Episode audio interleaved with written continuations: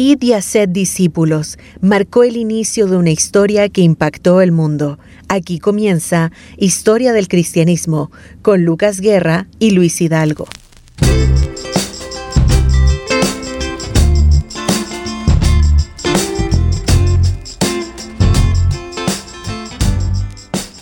¿Cómo están queridos amigos, hermanos? El Señor les bendiga grandemente. Soy el hermano Lucas Guerra y este es su programa Historia del Cristianismo. Damos gracias al Señor, nuevamente, siempre lo decimos, hay que ser agradecidos, ¿verdad? Por este tiempo que el Señor nos da para poder estar con este programa y traer a ustedes temas que son quizás no tan tocados en las iglesias y en otras partes, pero que sí son necesarios de poder entender, comprender para porque todo esto finalmente nos va a llevar a amar más a Cristo. Y es lo, lo hermoso de, de, la historia porque es la historia de Cristo finalmente. Y como siempre está nuestro querido hermano Luis Hidalgo. ¿cómo estás Luis? el Señor te bendiga. Saludos amados, hola Lucas. Buen día, qué, qué bueno poder estar aquí nuevamente.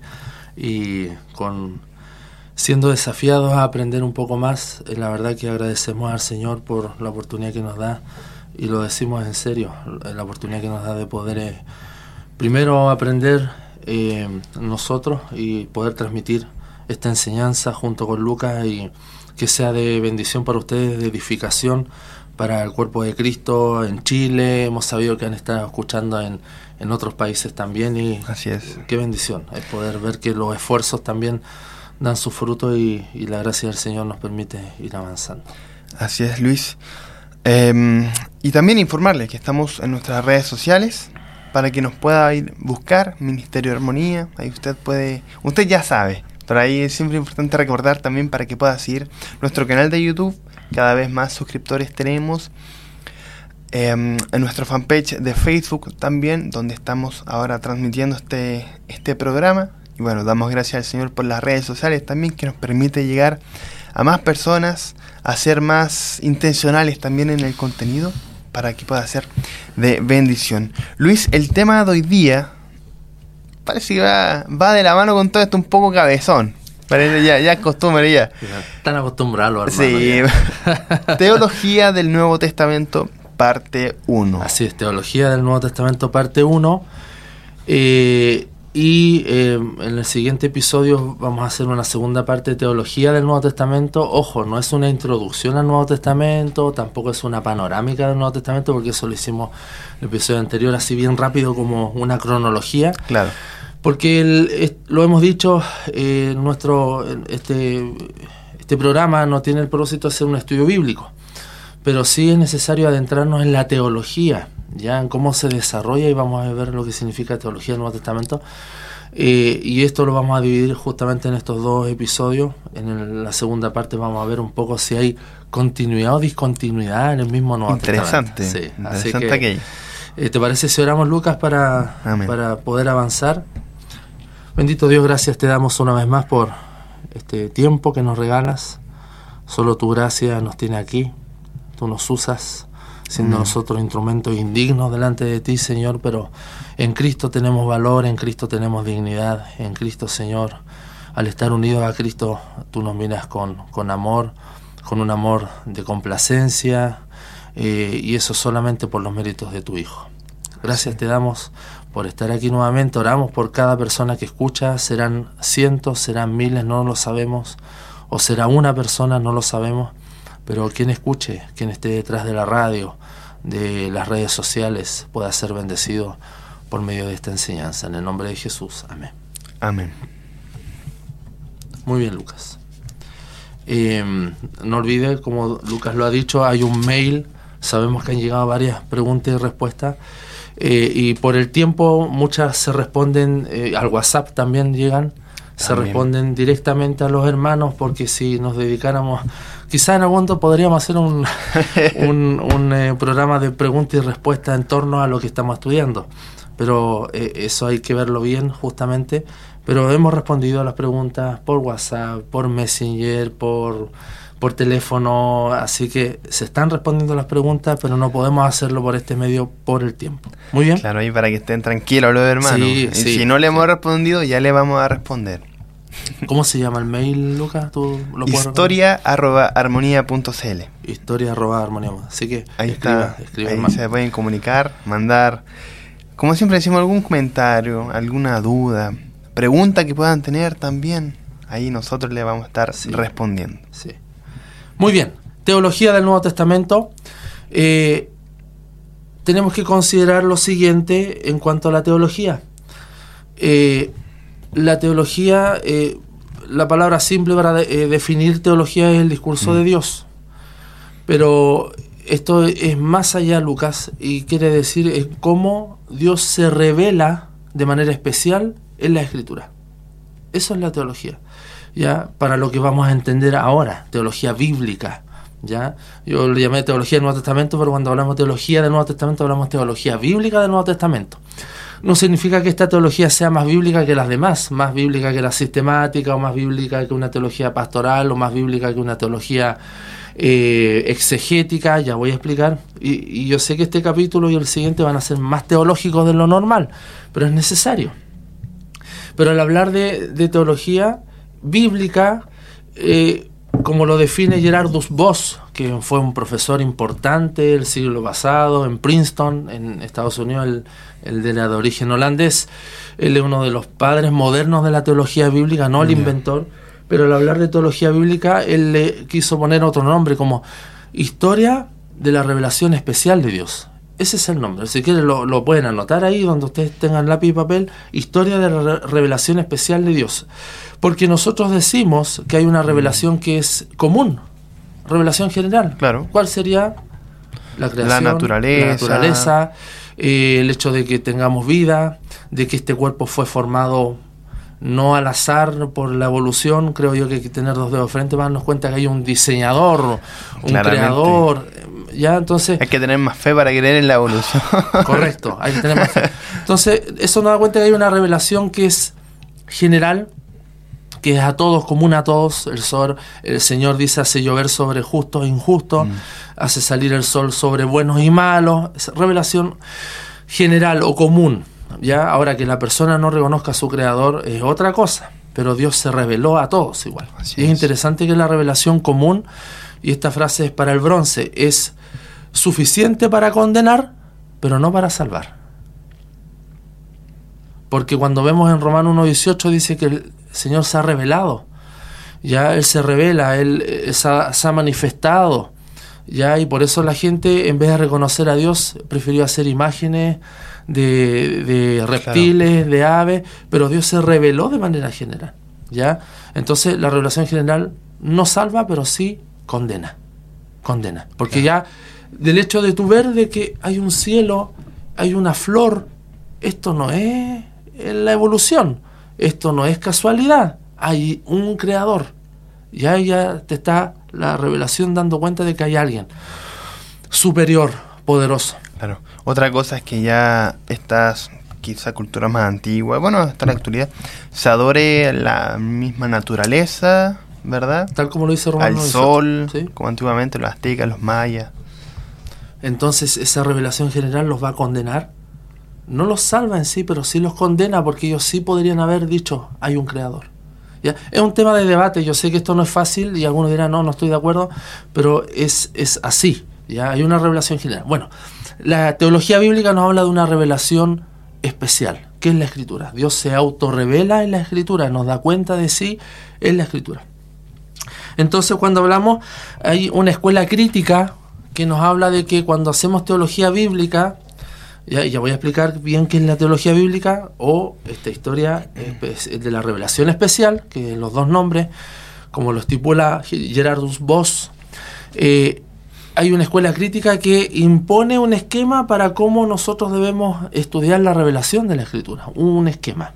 Como un método. Como un método, claro, un encuadre. Y empieza a cuestionar mucho de atrás, y, y, ahí viene el método crítico también, la historicidad crítica, si Moisés escribió el Pentateuco no, o Isaías no, Isaías no lo escribió, fue otro, hay tres Isaías, no sé si han escuchado esos que empiezan a, a, dudar, ¿no? Esa es la, como la escuela crítica, no voy a entrar ahí.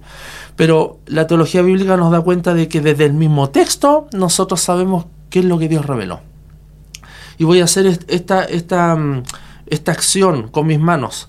la revelación parte de una manera eh, inicial, desde Génesis, eh, adelante, de manera gradual y va aumentando. ¿Notas? ¿Ya? Es como un aumento, así. Podría tener una pizarra y haría, pero es eso, un aumento.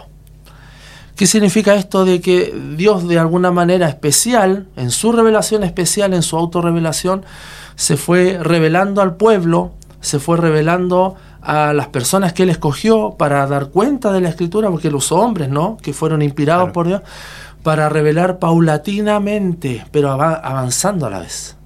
Y ahí tenemos que una persona que está después de la cruz como nosotros, es fácil juzgar a alguien del Antiguo Testamento, del Antiguo Pacto. Ah, pero ¿cómo? Adán pecó. Pero ellos están con una revelación mínima de Dios todavía. Esto va increciendo. ¿Me explico? Y la, y la, teología bíblica o la historia de la revelación especial de Dios va increciendo. Es decir, tú vas analizando a partir del texto cómo Dios se va revelando a sí mismo y cómo va dando cuenta de esta revelación. Entonces, cuando llegamos al Nuevo Testamento, que es lo que nos importa, nosotros vemos que ya hay una revelación que ha transcurrido ya cuántos años para atrás, cuatro mil años, ya desde Adán hasta Malaquías que sacaba el último profeta, eh, o desde la historia bíblica de Israel, cuando el pueblo retorna, como lo, llamo, lo hemos estudiado, del exilio, de la diáspora, reconstruyen el templo, el muro, y se acabó la historia del Israel bíblico porque después vienen los 400 años que es el periodo intertestamentario. Y ahí ya no hay más revelación profética, ya sí hay eventos, hay eventos que Dios de manera magistral empuja, propicia para llegar después con un trasfondo al Nuevo Testamento. Pero ya la revelación ha aumentado, ¿entiendes? La revelación ha aumentado. Claro, o sea, con simplemente considerar que antiguamente no tenían la, la Biblia como nosotros la tenemos, ahora uno puede ir a a la librería CLC y se compra una Biblia. Eh. se compra una Biblia, ¿verdad? Y ahora, pero antes no se podía, ni siquiera estaba unido el canon, entonces ellos sabían en cierta forma menos que nosotros que tenemos la Biblia ahora. Ese es el punto. Sabían menos de nosotros, lo cual no significa que, o sea, de hecho esto da terror porque nosotros tenemos más revelación que ellos. Claro, como más responsabilidad. Más responsabilidad porque Dios ya habló ya. Claro. Entonces vemos de que, como dice eh, 2 Timoteo 3:16, toda la escritura es inspirada por Dios. Y muchos dicen, ¿no? Cuando habla de toda la escritura, claro, Pablo podría estar hablando de los 66 libros de la Biblia, pero probablemente le esté pensando solo en el Antiguo Testamento, porque el Nuevo Testamento todavía no está concluido su canon. Entonces él está pensando en el Antiguo Testamento, que ese Antiguo Testamento que es la escritura que ellos tenían en ese momento, que es la Tanaj o la Septuaginta, la versión griega, como, como lo, lo, hemos ido viendo, esa es la escritura inspirada por Dios. No digo que el Nuevo Testamento no, por favor. Pero lo que quiero decir es cuando situamos al autor diciendo algo, tenemos que situarlo en su contexto. Y cuánto de esa revelación él tiene hacia atrás y hacia adelante. Entonces ahí, ahí uno tiene que ir teniendo tanto cuidado cuando uno elabora un sermón, cuando uno elabora un estudio, qué sé yo. Muy bien. Vemos entonces que la manera de interpretar la escritura no es sino otra cosa que la consecuencia natural de lo que uno pensara. Esto es una primera presuposición, lo voy a explicar. Presuposición es como una, algo básico. Para hacer teología bíblica y para llegar después a interpretar la escritura bíblicamente, como esta revelación paulatina y progresiva, porque así lo hizo Dios, Dios nos dio toda la revelación de una, pa, Recuerda que desde Adán hasta Cristo cuántos años pasaron, cuántos eventos históricos transcurrieron, cuánta gente murió, cuántos reyes, cuántos profetas. Es una cantidad enorme para llegar a Cristo, que es el clima de la revelación y es el clima de la historia, porque el Dios Hijo interviene, rompe el espacio-tiempo para venir a la historia y revelarse como eh, eh, el Dios Hijo, ¿no? Eh, el Hijo de Dios, Dios encarnado, Dios con nosotros, Emanuel. Entonces, una primera presuposición, hermano, es que nosotros nos damos cuenta de que la, la escritura es la palabra de Dios y la creemos por fe. Si tú llegas, porque uno siempre llega al texto con algunas presuposiciones, si tú llegas mm. al texto, es que yo dudo de que esto es la palabra de Dios, no puedes hacer teología bíblica. ¿Ya? O sea, hay una base. ¿Cuál es? Creer por fe. Que Dios se ha revelado de manera especial en la Escritura. Y de ahí, porque mira, como tú comienzas es como terminas. Claro. Cualquier ejercicio mental es como tú comienzas, como terminas. Tú llegas con un presupuesto. creemos por fe en la escritura, creemos que es inspirada por Dios y de ahí hacia adelante avanzo en lo que es la revelación, eh, perdón, la, la, progresión de la revelación. Ese es un primer presupuesto. Un segundo es que em, el aislamiento de las diversas disciplinas de la teología, como la teología bíblica, la teología sistemática, la teología pastoral, causó un daño porque separó distintas. Ah, esta es una teología sistemática, esto es una teología pastoral, esto es una teología exegética, esto es una teología bíblica, se separó. Y esto ocurrió en la ilustración. La ilustración dio eh, mucho valor a la razón, Mm. ¿no? Y empezó a, ver el texto también como algo científico y ahí tenemos que se dio eh, mucho impulso a la hermenéutica histórico, literal, gramatical, que vemos que el texto, que el griego dice acá, acá, acá, y casi que hacemos un ejercicio muy racional del texto y nos olvidamos de contemplar al Dios del texto. ¿Te acuerdas que lo expliqué en algunos? Y ese es un ejercicio peligroso porque empezamos a separar. Y empezamos a ver esto como algo más científico que como algo de piedad. La iglesia primitiva no hacía estos ejercicios, estos esquemas para... Ellos contemplaban a Dios en el texto, veían a Cristo en el texto y de esa manera ellos podían interpretar. Así que eh, eh, hay un segundo punto acá que vale la pena considerar a la hora de llegar a una teología del Nuevo Testamento es que se separaron estas disciplinas. Teología sistemática por un lado, la exegética por otro, la pastoral por otro, la teología bíblica por otro, y quedaron separadas, diciendo que es una sola revelación. Pero eso no quiere decir que la teología sistemática es mala. O está mal hacer una hermenéutica de la palabra. Pero se debe alimentar de la exegética. Se debe alimentar de la teología bíblica se debe alimentar una teología sistemática buena, debe alimentarse la teología histórica del desarrollo de la doctrina. Porque hay muchas teologías sistemáticas que, que van solo texto, y eso no digo que está mal, es correcto, pero debe nutrirse de otra, de cómo se revela. Tú no puedes decir el pecado es esto, en toda la Biblia el pecado es esto, porque el pecado como se concebía en el antiguo pacto y en el nuevo pacto hay una diferencia, por el tema de la revelación.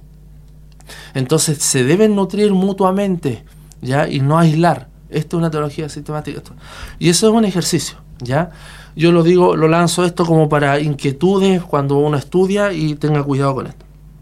Muy bien, entonces eh, podemos definir como eh, la teología bíblica que se extrae del texto, no se impone el texto, se extrae el texto a partir de la revelación paulatina, ya Y tenemos que saber también como una base de que nuestro pecado nos dañó. Y el pecado dañó nuestra relación con Dios. Entonces, si nuestro pecado daña nuestra relación con Dios desde Adán en adelante, ¿cómo vamos a comprender a este Dios? Hay algo que entorpece. Por lo tanto, ¿qué hace Dios? Él mismo se revela. El ser humano con su condición de pecado no puede llegar a Dios. No hay quien busque a Dios, dice la Biblia. No hay quien. Por eso Dios mismo desde el Edén, él mismo se revela, él mismo se da a conocer. Él le habla a Adán. Él, él provoca la promesa de Génesis 3.15, que entre tu simiente y la simiente de la mujer habrá una pelea. Dios mismo formula su revelación. No es que al hombre se le ocurrió como que Adán dijo, ahora pequé. Mm, voy a hacer esto para llegar a Dios y le dice a Eva, ¿sabes qué? Inventemos una religión, hagamos algo para llegar a, este Dios superior que nos habló, que nos creó. No, no es así. Es Dios mismo quien revela lo que Él va a hacer. Se revela, se autorrevela. Entonces, nuestro pecado nos distancia de Dios, por lo tanto, es Dios quien viene a nuestro rescate. Dios termina haciendo literalmente todo. Exacto, exacto. Dios termina haciendo todo y eso es maravilloso. Entonces, ¿Se dan cuenta cómo tenemos que entender de manera correcta todo esto? Entonces, como el pecado nos produjo esta distancia, es Dios mismo quien se tiene que revelar. La teología bíblica se ocupa de la interpretación de la Biblia primariamente como historia.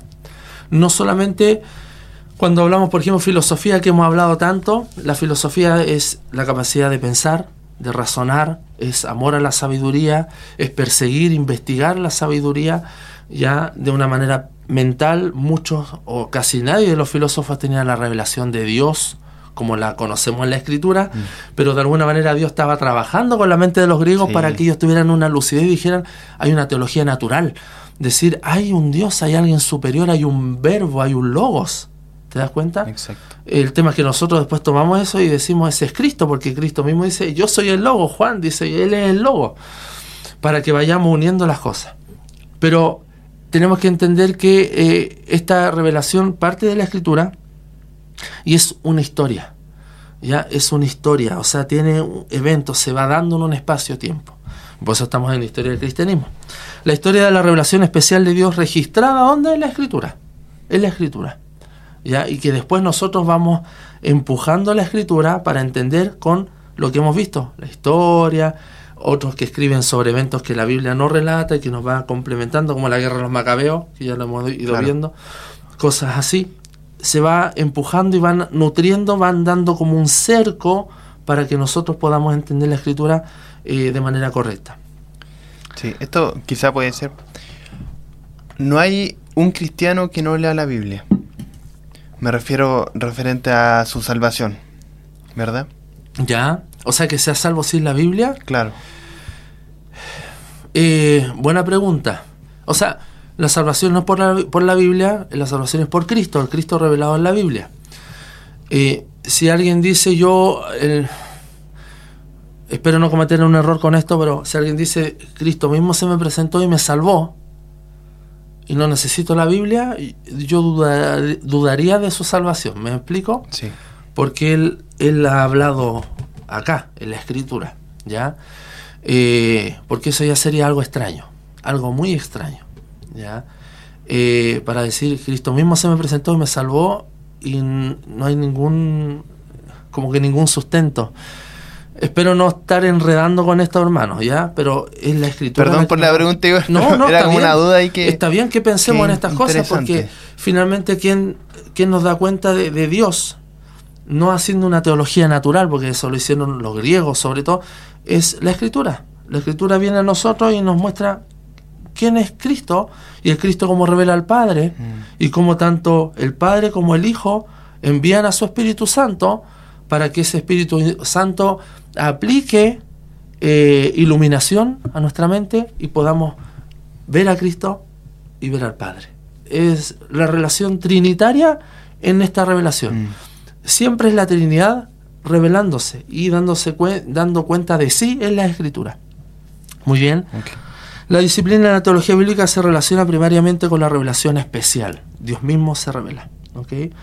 Entonces, eh, tenemos este presupuesto básico de que tenemos que creer por fe lo que dice la Escritura para poder hacer una correcta teología bíblica y también saber de que eh, finalmente Dios eh, se revela a sí mismo y que nuestro pecado también ha dañado esa relación con Dios, por lo tanto es Dios quien se tiene que revelar de manera correcta. Si nosotros en nuestro pecado inventáramos una teología, algo sería defectuosa y estaría lejos de, conocer a Dios, como Él quiere que lo conozcamos.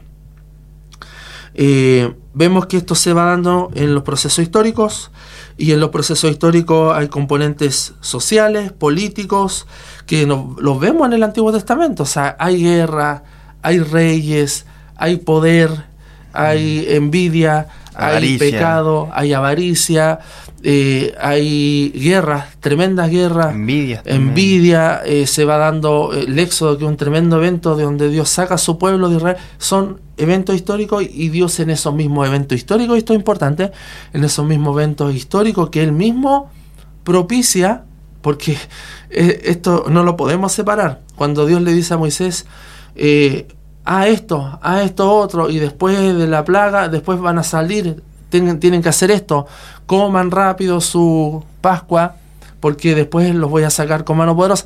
Es Dios mismo que a través de su revelación genera el evento histórico. Pero ¿quién vive el evento histórico? Es la persona. Es el pueblo. Lo viven ellos. ¿Ya?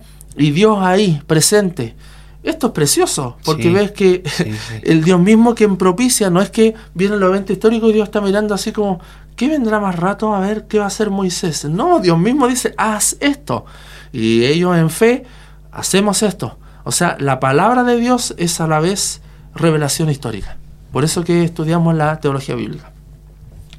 Eh, vos veía, eh, volviendo a este autor, Gerard vos veía a la teología bíblica como una subdivisión de la teología exegética. Teología exegética, sacar del texto, hacer un exégesis, sacar del texto, no poner, sacar. ¿Ya? Y la teología bíblica estudia esto mismo de sacar del texto lo que el texto dice, pero de manera progresiva.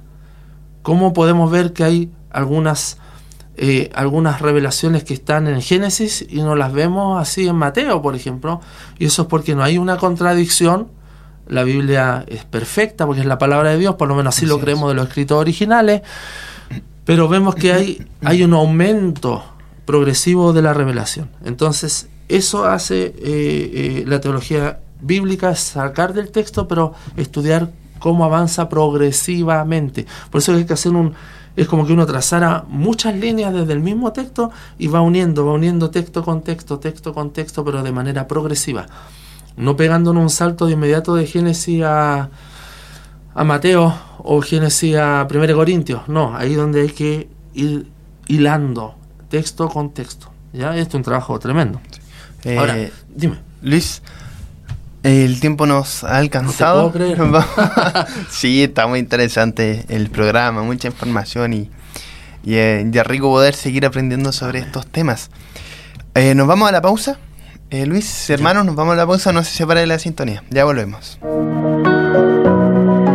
Juntos somos armonía, más de 30 años como ministerio llevando enseñanzas de la palabra del Señor.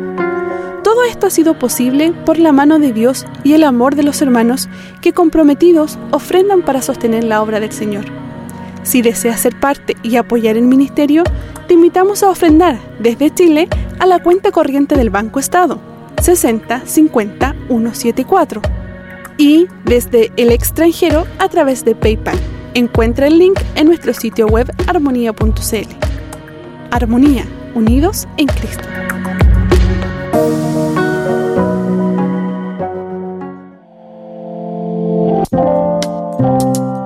Somos Fundación Armonía, una organización dedicada a difundir la palabra de Dios y enseñanzas prácticas de edificación para las familias.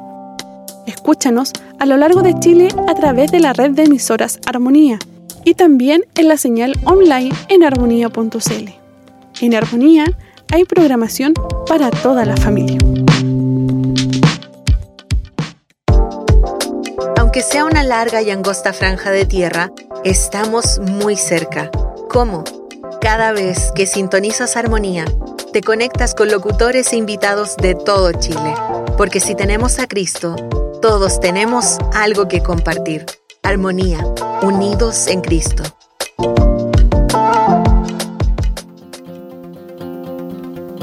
¿Sabías que llevamos más de 30 años de ministerio? Sí, de la mano de Dios, llevamos más de 30 años llevando la palabra de Dios a través de las ondas radiales a todo Chile. Conoce más de nosotros en armonía.cl, donde también encontrarás noticias, reflexiones y puedes volver a escuchar los programas radiales. Armonía, unidos en Cristo. Estamos de vuelta, hermanos, en este su programa, Historia del Cristianismo. Estamos con Luis Algo compartiendo el tema Teología del Nuevo Testamento, parte 1. ¿Ya? Esto es bastante información, por eso aquí hemos decidido poner parte 1 y parte 2 para que también no sea tan tan extenso y todos podamos entender de mejor forma estos temas que son muy interesantes, que tiene que ver obviamente con la teología. Hay muchas teologías bíblicas que son trabajos realmente de gran envergadura, académicos, pero que no significa que esté a disposición solo de la gente académica, sino de todo el pueblo de Dios. El tema es que la teología bíblica, como tantas otras disciplinas, no se enseñan en muchos seminarios, en muchos institutos. Entonces, eh, que yo creo que si aprendiéramos todas estas cosas, eh, cometeríamos bastante menos errores pero no, pero no se enseña porque es menos interesante, porque no es tan popular quizá. No se conoce, porque hay que estar preparado para enseñar teología bíblica y conocer bien el texto bíblico y hacerse de buen material para enseñar, porque de verdad que de esta manera uno cometería muchos menos errores a la hora de sacar un texto fuera de contexto, a la hora de nosotros con nuestros lentes occidentales, año 2023, poner unos lentes que juzgan a veces el texto y mm. no nos corresponde eso. Entonces, eh, la disciplina de la teología bíblica es, realmente es preciosa y se debe nutrir y esta nutre a otras disciplinas, como dije, teología sistemática, histórica, la exegética. Yo, eh, hay muchas teologías bíblicas, yo no, no voy a, no, no quiero nombrar porque van a pensar que el hermano Luis Hidalgo está vendiendo acá teología, no, no. Pero eh, al sacar algunos principios de Gerardus Voss es porque él es protestante. Pero hay una muy buena teología bíblica que es, eh, se llama Historia de la Teología Cristiana y parte con un, con un buen trabajo de teología bíblica, esa, esa historia de la teología cristiana, eh, de un eh, monje benedictino español que se llama Evangelista Vilanova. Yo lo recomiendo tremendo, son tres tomos, son como tres mil páginas en total, imagínate. No solo teología bíblica, pero parte desde la teología bíblica para después explicar la teología cristiana, el desarrollo del pensamiento. ¿Ya? Porque justamente la teología cristiana o la teología eh, dogmática, la formulación de la doctrina, por decir yo creo en esto, yo creo respecto a Cristo, esto, eso es teología, es doctrina. Y eso viene de la Biblia, pero se formula de alguna manera para que nosotros podamos aprender. Claro. Ya voy a explicar en algún momento todo esto porque recuerden que el propósito es ver cómo se desarrolla el pensamiento o aportar un poquito, no, no, no vamos a quedar acabados en esto. Pero lo que voy yo es que parte de la teología bíblica porque es un continuo, la revelación de Dios es un continuo. Mm. Si bien Apocalipsis acaba su revelación, pero nos damos cuenta que hay un continuo y desde Génesis en adelante hay un avance progresivo, pero que es futuro. Es escatológico. Es escatológico. A mí me tocó enseñar en una iglesia metodista pentecostal, escatología, estuve como un mes enseñando, y yo partí desde Génesis, era como cuando yo dije, a ver algún libro escatológico en la Biblia, Apocalipsis, todos dijeron. Sí, claro. Y yo partí desde Génesis. Y dije, pero ¿cómo? estuve ahí principio. mucho tiempo porque vemos cómo Dios revela ahí en Génesis lo que va a ocurrir después. Hay pecado, hay un Edén, ese Edén después mm. vuelve en el Génesis, perdón, en el Apocalipsis, hay un árbol en el Apocalipsis, ¿sí? Hay un pueblo en el Apocalipsis, el pueblo en el Edén, ¿cuál era? Adán y Eva. Dios con ellos. En el Apocalipsis ahora hay un pueblo, Dios con ellos. Yo seré para ustedes Dios, ustedes serán para mi pueblo. Interesante. Pero vemos que hay una promesa. Eh, Génesis 3.15, el primer evangelio. La primera buena noticia, está todo mal. Cayó Adán y Eva y está todo mal, pero Dios dice, pero pondré enemistad entre tu simiente y la simiente. ¿Y qué significa eso? Que hay esperanza. Y no quiero hablar más de esto porque me voy a alargar, pero partí desde ahí, porque justamente hay un movimiento escatológico progresivo a veces avanza más rápido, a veces más lento, pero progresa. Y desde Cristo en adelante ya progresa en pleno. Mm. En pleno. Luis, ¿Mm? eh, ¿qué significa la palabra escatología? Los eventos futuros. Eventos futuros, eventos del final en el fondo. ¿ya? Eh, lo que va a suceder al, final. Así que eso es más que nada eh, escatología. Pero te das cuenta a partir desde Génesis, porque hay un movimiento, si no se queda estático. Tú ves que hay un pueblo, Dios eh, prepara patriarca, Abraham, Isaac, Jacob, después el pueblo va con el hambruna, con José, llegan a Egipto, están 400 y sigue avanzando, y sigue avanzando. Dios levanta un libertador, Moisés, y saca al pueblo. Y ese pueblo también nos muestra la interpretación, y esto es importante también en la teología bíblica, hay eventos históricos, como lo dije en, en la cápsula anterior, hay eventos históricos que Dios mismo propicia porque Él mismo dice lo que va a ocurrir, pero esto requiere una interpretación. Esto es importante, hermano. Usted dirá, hermano Luis, siempre dice que todo es importante, que todo es importante, pero esto es importante. Pero esto es más importante. Mira, Lucas, ¿sabes por qué? Porque todo evento histórico tiene que tener una interpretación. Si nosotros nos quedamos con el éxodo, que Dios sacó al pueblo del éxodo, y no es el símil de nuestra condición de pecado, que estábamos en Egipto también nosotros, y que Dios nos, nos libertó, que en el fondo ese evento histórico que Dios hizo con mano poderosa no es el símil de nuestra condición de pecado? Dime tú si no es así. Claro, pues, Él nos sacó, nos libertó, estábamos en Egipto, nos libertó. ¿Y dónde nos lleva? ¿A una tierra física prometida o nos lleva a Él, que Él es el reposo, que es la nueva... Él es, él es em, cuando Él dice en Hebreos también, nosotros no somos ciudadanos de, esta tierra. ¿Dónde tenemos nuestra patria? ¿Dónde? En el cielo, con Él. Él es nuestro reposo. Él es, esa es nuestra, eh, nuestra tierra. Ahí llegamos en el fondo. Porque probablemente ni tú ni yo vamos a llegar a Jerusalén. Si pensamos que es ese territorio, ¿me explico? Es nuestro reposo, es Él. Y esa es la interpretación que nosotros le damos al texto. Cuando vemos que, que hay mucha interpretación acá y, tiene que ser bíblica, eh, vemos, por ejemplo, que en el Éxodo, antes del Éxodo, vuelvo al Éxodo, eh, la orden fue pinta el dintel de tu casa con sangre de un cordero, cordero puro, sin mancha. ¿Y cuál es la sangre que nos libra de la muerte? La misma. La del cordero, pero el cordero, el real. Este es un tipo, el antitipo es Cristo.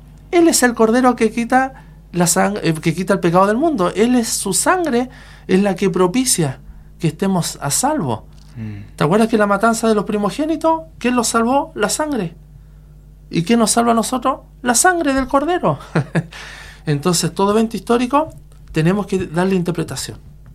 No es un evento histórico, por eso no se parece a, cualquier historia. Hay una interpretación y aún así, eventos históricos, no sé, el combate naval de Iquique, o la, la, Segunda Guerra Mundial, también hay interpretación. ¿Por qué ocurrió esto? ¿Por qué, el general tomó esta decisión y no tomó esta otra? Mm. Si el ejército hubiese hecho este movimiento táctico, probablemente el, final hubiese sido distinto. ¿Has escuchado eso tú? Los analistas. Lo mismo y con mayor razón la escritura. Hay eventos históricos, pero tienen una interpretación. Si no le das la interpretación, quedan en nada. Quedan en nada. Y ahí está que, al tener toda la revelación, tenemos que ver el bosque completo desde arriba. ¿Cuál es el riesgo cuando nos quedamos solo en el texto, hacemos solo exégesis, vemos solo el detalle del árbol, pero nos olvidamos del bosque? Por eso que a la hora de estudiar, a la hora de elaborar un sermón, tú tienes que ver el bosque completo, la revelación completa. Sí, voy a estar predicando 1 Corintios, pero ¿qué dice el resto de 1 y 2 Corintios? ¿Qué dice el resto de los escritos de Pablo respecto a este mismo punto? ¿Qué dice todo el Nuevo Testamento? ¿Qué dice toda la Biblia respecto a ese ¿Te das cuenta? Para tener una interpretación correcta de ese versículo. Una interpretación canónica. No solo del versículo, porque es fácil que caigamos en un error. Que saquemos de contexto si no analizamos el bosque completo. Y eso lo da la teología bíblica. La teología bíblica. Claro, y eso también, el, el poder estudiar con estas herramientas, con la teología bíblica, te obliga a meterte más y estudiar más la palabra del Señor. Correcto. Y se cometen algunos errores, por eso que hay que tener cuidado, y voy a hacerme responsable de mis palabras, eh, con, por ejemplo, el, sistema teológico del dispensacionalismo, ¿lo has escuchado tú? Que se divide, ¿no? Como que desde la creación a la caída hay un trato de Dios con el hombre, de ahí a Noé hay otro trato, y es como que cortamos. Es que este es un continuo un continuo progresivo. No hay un corte. O si no estaríamos diciendo que Dios cambia. Si Él está, ah, me equivoqué, otro, otra, me equivoqué, otro y otro. No. Si bien vemos que hay ciertas modificaciones en la revelación en cuanto a que eh, hay un nuevo proceder en algunas cosas, pero hay un continuo. No podemos separar la escritura, la revelación completa, desde Génesis a Apocalipsis, no podemos separar o, hacer em, disecciones. Y creo que ahí se comete un error. Tú has escuchado esto que el Antiguo, el Antiguo Testamento trata como de la ley y el Nuevo de la gracia, y es como que son cosas distintas, o el Dios del Antiguo Testamento es distinto del Nuevo, y eso lo hacen ciertas escuelas interpretativas que creo que cometen un error, porque no conocen la teología bíblica, no ven un continuo, progresivo. Y ahí es donde está que yo pregunto, entonces en el Nuevo Testamento no tenemos ley? ¿O en el Antiguo Testamento no hay gracia? Dime tú. Claro. O sea, efectivamente es la Biblia un libro completo, de inicio a fin. De inicio a fin. Claro, como tú bien dices, no hay que separar esto porque o si no... Y eso porque no se conoce la teología bíblica. Muy bien, llegamos al Nuevo Testamento con toda esta como presuposición. Yo sé que muchas de estas cosas las he dicho cuando hicimos Fundamentos de la Historia del Cristianismo. ¿Te acuerdas que fueron como cinco episodios? Fundamentos de la Historia de la Iglesia, Fundamentos. Y ahí también hablamos mucho de este tema de hermenéutico, de la teología y cómo debemos entender. Pero ahora ya nos adentramos, ya llegamos al Nuevo Testamento con lo siguiente el Nuevo Testamento se nutre por lo menos de tres fuentes, por llamarlo de alguna manera, eh, que estructuran la revelación, esta teología bíblica, pero en el Nuevo Testamento. Son tres. La primera, el Antiguo Testamento. El Antiguo Testamento. Y yo quiero hacer una distinción, yo sé que algunos no la hacen, pero Antiguo Testamento es un es la primera parte de nuestra Biblia de Génesis y Apocalipsis, la revelación, ya eh, es el, los escritos, ¿no? Antiguo Testamento, y mm. después Nuevo Testamento desde Mateo Apocalipsis. Así nosotros entendemos como esto. Pero cuando hablamos, eh, que para mí es más especial tratar de esta manera, eh, la revelación es cuando hablamos de Antiguo Pacto y Nuevo Pacto. Porque estando los evangelios, todavía están en el Antiguo Pacto. Pero tú dices, pero está en el Nuevo Testamento. Sí, el Testamento es como el escrito. Pero en cuanto a revelación, es el Antiguo Pacto.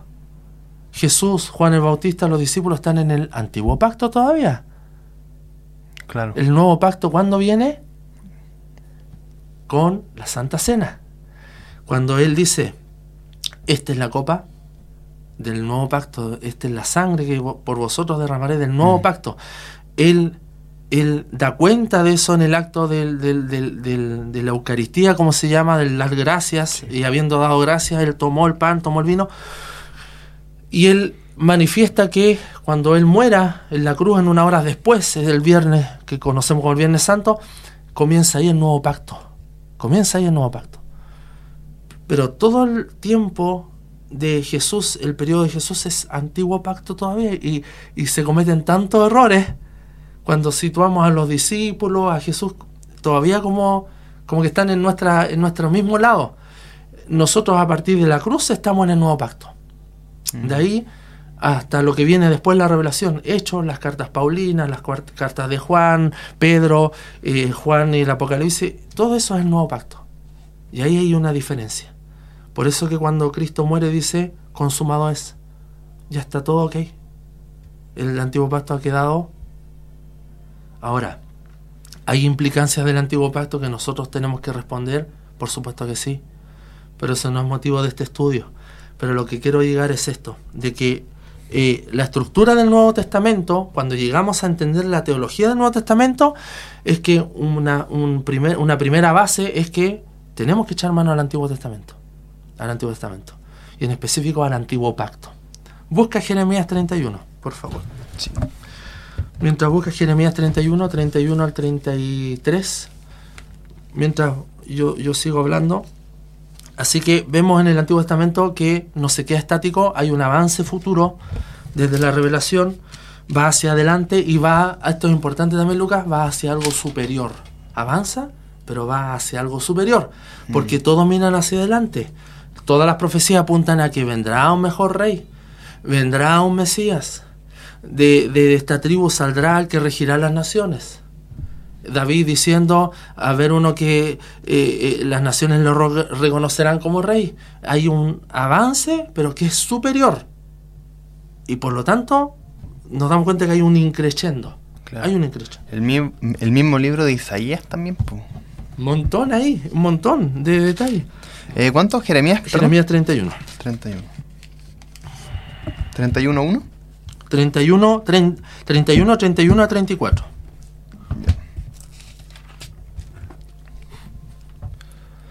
He aquí que vienen días, dice Jehová, en los cuales haré nuevo pacto con la casa de Israel y con la casa de Judá, no como el pacto que hice con sus padres el día que tomé su mano para sacarlos de la tierra de Egipto, porque ellos invadieron mi invalidaron mi pacto, aunque fui yo un marido para ellos, dice Jehová. Pero este es el pacto que haré con la casa de Israel. Después de aquellos días, dice Jehová, daré mi ley en su mente, y la escribiré en su corazón, y seré a ellos por Dios, y ellos me serán pueblo. Y no enseñarán más ninguno a su prójimo, ni ninguno a su hermano, diciendo, conoce a Jehová, porque todos me conocerán, desde el más pequeño de ellos hasta el más grande, dice Jehová, porque perdonaré la maldad de ellos, y no me acordaré más de su pecado. Ahí tenemos el nuevo pacto nuevo pacto, nuevo verit.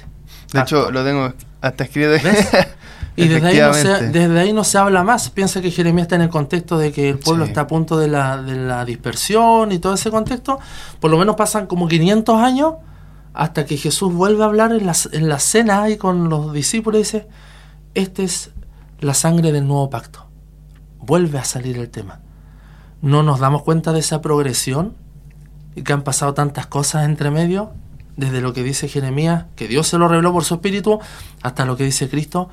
Y yo lo, he dicho varias veces, la constitución de la iglesia es el nuevo pacto. Esa es como nuestra constitución. Todos los países tienen una constitución política, nosotros la nuestra es el nuevo pacto. Es el nuevo pacto. Entonces acabemos, y me encantaría hablar más allá del nuevo pacto, eh, pero aquí hablan de dos aspectos muy importantes. Lo primero es que Jehová creará obediencia a la ley. Él la creará. Él pondrá el que tú obedezcas la ley. Pero ¿cómo? En Cristo. En Cristo. Mm. En Cristo. Ahora estamos en Cristo y por eso podemos cumplir con toda ley. Por eso nos justifica. Porque con Cristo podemos cumplir toda ley. ¿A, qué te refieres con cumplir toda ley? Con todo lo que nos manda la Biblia en nuestra vida de santidad. Mm. El no pecar, el no robar, lo podemos hacer. La, la, ley lo que mostraba era al pecador era que estaba imposibilitado de cumplir. Lo que muestra la ley es lo imposibilitado que estamos de cumplir la ley. ¿Y ¿Cómo, lo va a hacer? Como que nos condena. Exacto. Muestra nuestra Pero dice Gálatas que es nuestro ayo para llevarnos a Cristo. Mm. Porque Él sí cumplió. Entonces esto es precioso. Porque al, estar en Cristo nosotros podemos cumplir con la ley. Pero por los méritos de Él. Y ahora nosotros, ¿qué hacemos con nuestra vida cristiana? Bueno, demuestra que estás en Cristo. No es un llamado a estar quieto. Claro, que dé fruto. De fruto. Por su fruto los conoceréis. Pero ahora, acá dice el nuevo pacto, Él pondrá la obediencia en nuestro corazón. Mm. Esto es precioso, hermano, a mí me, me emociona porque es así. Y el, otro punto del nuevo pacto, porque de verdad que en algún momento me gustaría solo hablar del nuevo pacto, Él perdonará los pecados. El pueblo tenía que llevar sacrificio una y otra vez. Hebreo dice una y otra vez llevando bueyes. Ninguno podía. Todo eso se fue de alguna manera acumulando nada más. Y después Cristo vino y murió por los pecados pasados, presentes y futuros. Un sacrificio para siempre. Perdonó nuestros pecados. Aleluya por eso. Perdonó mm. nuestros pecados. Y ese es el nuevo pacto. Porque acá lo dice, tú lo acabas de leer. Y entonces vemos que esto avanza y después viene Cristo y dice, este nuevo pacto, ¿tú crees que los discípulos no conocían este pasaje? Claro que sí. Porque esta es la constitución de la iglesia. De que estamos en Cristo, que se predica de santidad y que nosotros ahora tenemos perdón de pecado. Mm. ¿Qué dice Romanos 5 por acordarme? Un... Antes éramos enemigos de Dios, 5.10. Enemigos, estábamos enemistados con Dios, pero ¿qué dice Romanos 5.1? Justificados pues tenemos paz para con Dios. Paz. Mm. Ese es un, primer em, fuente que da estructura a la teología del Nuevo Testamento. ¿Qué cosa? El Antiguo Testamento y en específico el antiguo, el, lo que conocemos como el nuevo pacto. Entender el antiguo pacto, nuevo pacto. El antiguo pacto fue dado a Israel en el monte, en las leyes, ¿no? Moisés ahí recibiendo las tablas. Ese es el antiguo pacto. ¿El pueblo cumplió? No cumplió. No cumplió. Y ninguno de nosotros ese cumplido. Por eso hay un nuevo pacto. ¿Ya?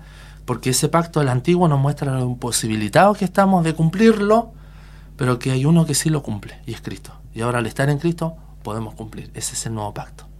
¿Nota la diferencia? Sí.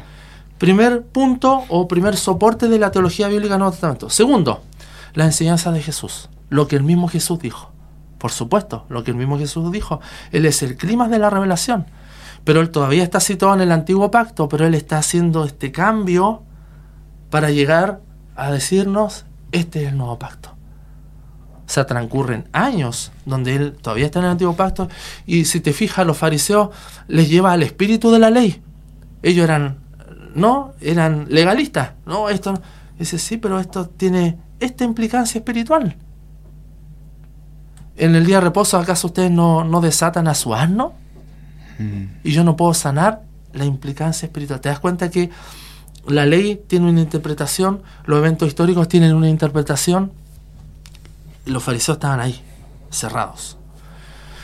Entonces la enseñanza de Jesús nos dan cuenta eh, de que desde Jeremías hasta él no se habla del nuevo pacto, pero la enseñanza de Jesús son un continuo y son la base, una de estas tres bases que tenemos para entender el Nuevo Testamento. Ya para la teología del Nuevo Testamento. Tenemos el Antiguo Testamento, no podemos leer el Nuevo Testamento y yo me doy cuenta de muchos que compran solo el Nuevo Testamento en la librería tiene solo el Nuevo Testamento y es como que el Antiguo no. Eso es uh. peligroso. O predican solo del Nuevo Testamento, también es peligroso. Predicamos solo la iglesia, la mayoría, solo el Nuevo Testamento, Nuevo Testamento y el Antiguo. Y para entender el, el Nuevo hay que conocer el Antiguo y viceversa. ¿Ya? Entonces tenemos como segunda base, ya falta poco hermano, que la enseñanza de Jesús. ¿ya? Él toma la copa del nuevo diatseke, o sea, del nuevo pacto. ¿ya? El nuevo pacto en su sangre. Eh, es evidente que nuestro Señor representa aquí su sangre, o la muerte, como base e inauguración de una nueva relación religiosa de los discípulos con Dios. ¿Cuál es la nueva relación? Que ahora Dios pondrá obediencia en nuestro corazón a través de su Espíritu y Él perdonará nuestros pecados en Cristo. Esa es la nueva relación, lo dije anteriormente, es la nueva relación. Ya no, tú tienes que cumplir la ley, tú tienes con tu fuerza, que no podemos. No podemos. Por eso que yo siempre digo, el olor a asado en el antiguo pacto, en el templo, era continuo, porque quemaban y quemaban y quemaban eh, animales y era un olor a parrillada. si eso es. Porque tenían que llevar sacrificio y pequé y llevaba este, llevaba, y, llevaba, y era un continuo. Y la sangre corría y la sangre corría. Mm. No podía. Eso nos mostraba como, esto cansa. Pero ahora en Cristo, Él es nuestro, eh, su carga es ligera. Él es nuestro yugo. O sea, con Él compartimos el yugo. Él es el buey viejo, el buey maduro, el buey maestro, y nosotros estamos con Él. Venid a mí, todos los que estáis cansados y cargados, yo haré descansar. Esto es un tremendo descanso, ese es nuestro reposo, es Cristo. Así es. Entonces tenemos que las palabras hablan de una nueva era en el acceso religioso a Dios, de un nuevo periodo de autorrevelación divina eh, que presupone bajo la ley general de que el progreso en la religión sigue el progreso en la revelación. O sea, hay una nueva religión, viene del latín religere, que significa relacionarse. Hay una nueva manera de relacionarnos con Dios, porque ahora estamos en Cristo. Tercer punto, o que genera esta estructura para el Nuevo Testamento, es la enseñanza de Pablo y los otros apóstoles. ¿Ves? Tenemos Antiguo Testamento, que dentro de eso está el Antiguo Pacto y el Nuevo Pacto. Eh, las enseñanzas de Jesús, y no me quiero detener mucho más porque queda poco tiempo, y las enseñanzas de Pablo y de los apóstoles. Todo esto genera la estructura para decir, esta es la teología del Nuevo Testamento. Pablo es el Nuevo Testamento el gran exponente de esta parte última de la revelación especial de Dios. Recuerda que la teología bíblica, ¿cuál es el otro nombre? historia de la revelación especial de Dios. ¿ya? Y Pablo hace siempre esta jugada de ley y fe, o ley y gracia. Siempre va jugando con eso. ¿Ya? Hay como dos regímenes, el de la ley y de la fe. Eh, ¿Qué dice Gálatas 3.25, Lucas, por favor? Gálatas 3.25.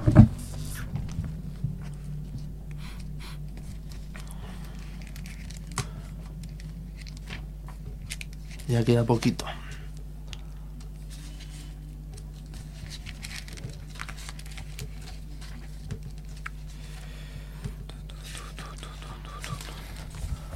Galatas 3.25.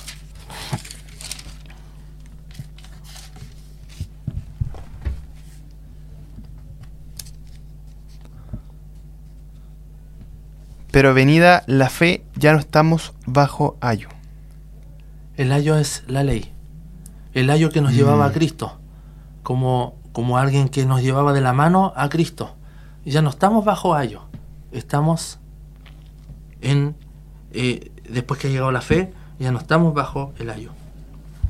Entonces Pablo va desarrollando otros, junto con los discípulos, otros aspectos también de esta revelación, el espíritu, eh, la dicotomía entre letra y espíritu, condenación, justicia, va jugando con eso, ya va jugando con eso. Por llamarle jugar, no, no lo malentienda, por favor. Claro. Eh, ya queda poquito.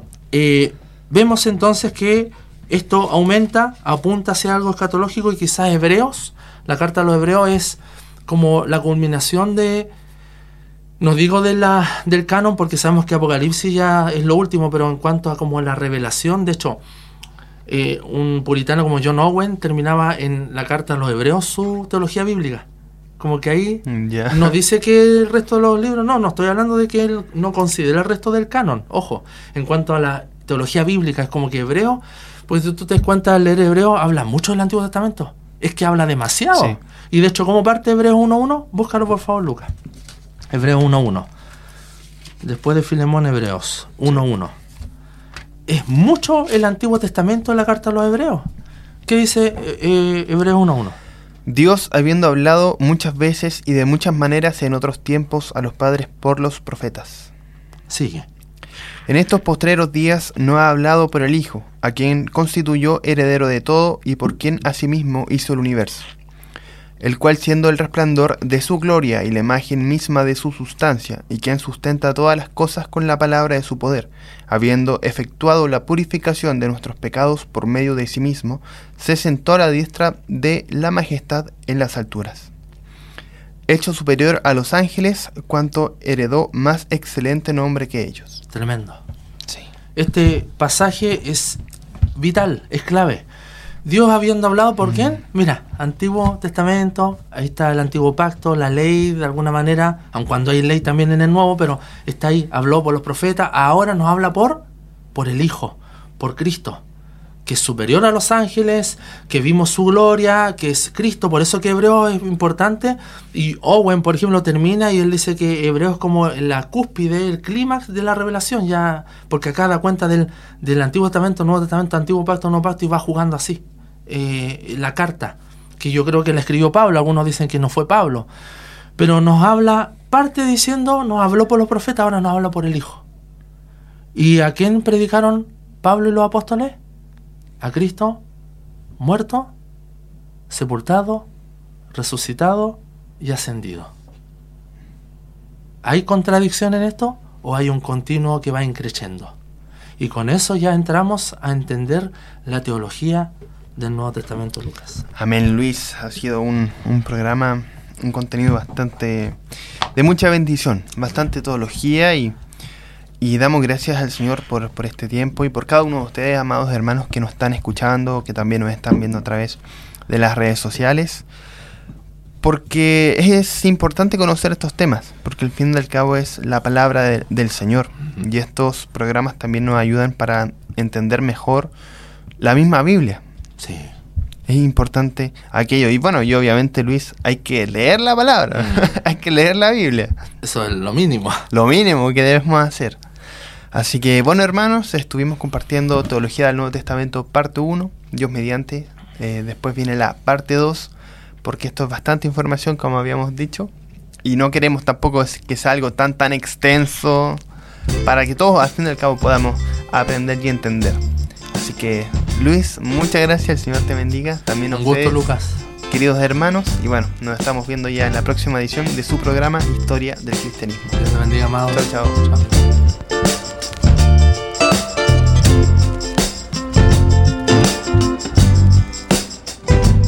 Encuentra Historia del Cristianismo en Spotify, Apple Podcast y armonía.cl. Cada semana un nuevo episodio.